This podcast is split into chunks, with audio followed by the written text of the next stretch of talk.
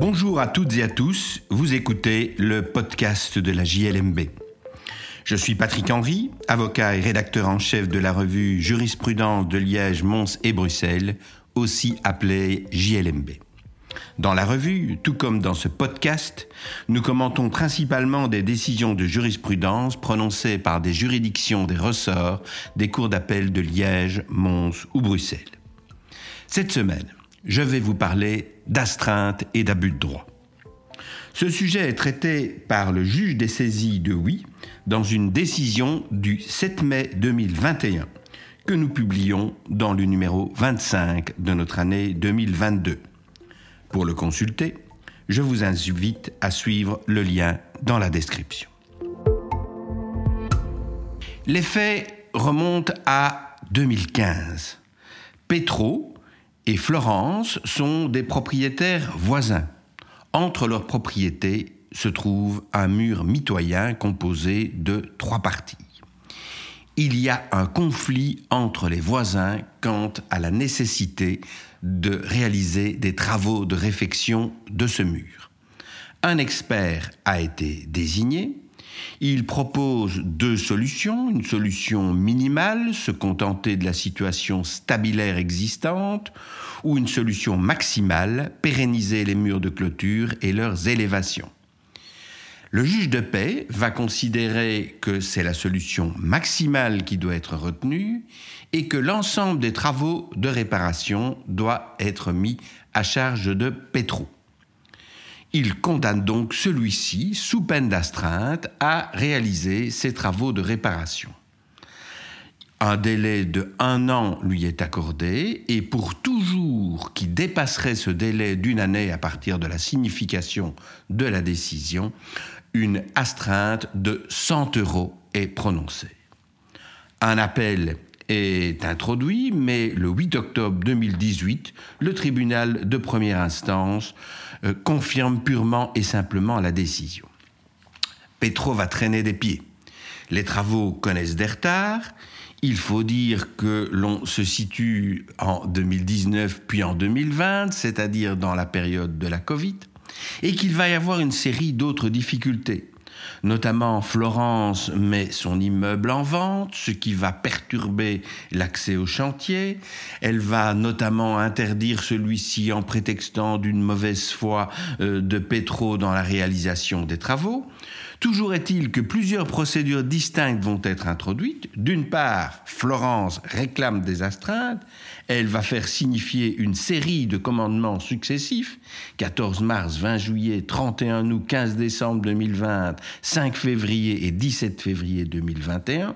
Tandis que Petro introduit, lui, une action devant le tribunal, devant le juge des saisies, en demandant que l'on suspende le cours de l'astreinte euh, pendant euh, une période entre le 14 mars et le 4 mai 2020, ce qu'il va obtenir.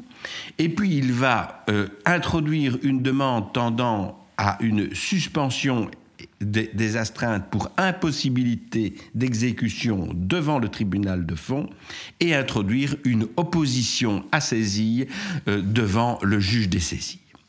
Ce dont nous parlons est ici le jugement du juge des saisies de oui sur cette demande de suspension de cours des astreintes.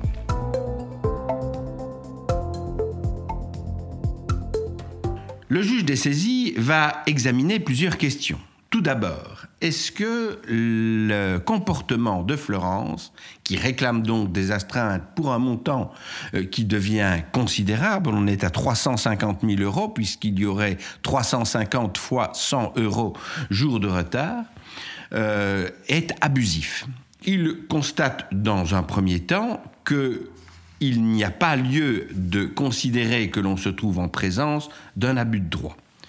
Dès lors que le juge des saisies est appelé à connaître de toutes les contestations pouvant être élevées contre l'exécution de la décision qui prononce l'astreinte, il est habilité à apprécier si le recouvrement est constitutif d'abus de droit, mais la seule disproportion entre le montant de l'astreinte et la valeur des prestations non effectuées ne suffit pas à rendre abusive la réclamation des astreintes échues. En effet, lorsque les moyens soulevés devant le juge des saisies pour fonder l'existence d'un abus de droit sont identiques à ceux qui motivent une demande de suspension ou de suppression des astreintes devant le juge qui l'a prononcé, le juge des saisies ne peut conclure à l'existence d'un abus de droit pour réclamer des astreintes pour la non-exécution de travaux dont il n'est pas contesté qu'ils n'ont pas été euh, exécutés complètement. Cela paraît une solution logique. L'astreinte n'est pas en proportion avec la valeur des prestations à effectuer. Il s'agit d'une pression pour contraindre le débiteur à s'effectuer. Cependant, le juge des saisies est compétent pour ordonner une mesure de surséance à l'exécution forcée dans l'attente d'une décision sur la pérennité de l'astreinte par le juge qui l'a prononcée lorsqu'il existe une discussion sérieuse à ce sujet. Et le juge des saisies va considérer que c'est le cas en l'occurrence.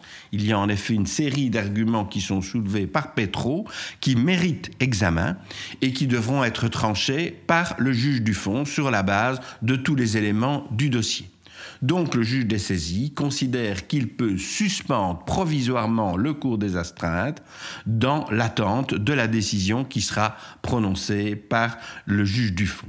Et ce pouvoir du juge des saisies d'ordonner une surséance aux poursuites fait naître le droit de cantonner dans le chef du débiteur en application de l'article 1404 in fine du Code judiciaire. Voilà donc une espèce entre deux voisins qui donne lieu à des considérations bien intéressantes. On sait que les conflits en matière de récupération des astreintes sont nombreux et souvent difficiles à trancher.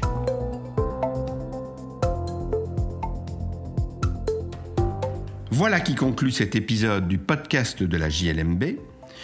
Je remercie Frédéric Georges qui a préparé le numéro consacré au droit judiciaire et plus particulièrement au recouvrement forcé et à l'insolvabilité dans lequel figure cette décision. Je rappelle qu'il s'agit du numéro 25 de notre année 2022. Je vous remercie pour votre écoute et vous invite à vous abonner au podcast sur la plateforme de votre choix afin de ne pas manquer nos prochains épisodes. À la semaine prochaine pour l'analyse d'une nouvelle décision de jurisprudence.